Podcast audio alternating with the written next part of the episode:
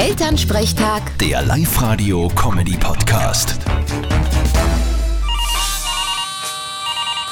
Hallo Mama. Grüß dich, Martin. Du, Gott sei Dank wird's wieder mal besser. Mir wurscht, morgen ist Feiertag, da schlaf ich. Den ganzen Tag? Na, nur solange es mich gefreut. Den Rest liege ich halt wach. Na du, na, wir haben morgen Erstkommunion. Das wird wieder lieb. Ja, Amen. Du, kannst dich an deine Erstkommunion nur erinnern? Fralli, alle haben so voll kleine Kerzen gehabt. Aber meine Taufkerzen war circa einen halben Meter hoch. Da haben sie mich alle ausgelacht. Ja, mei. Und?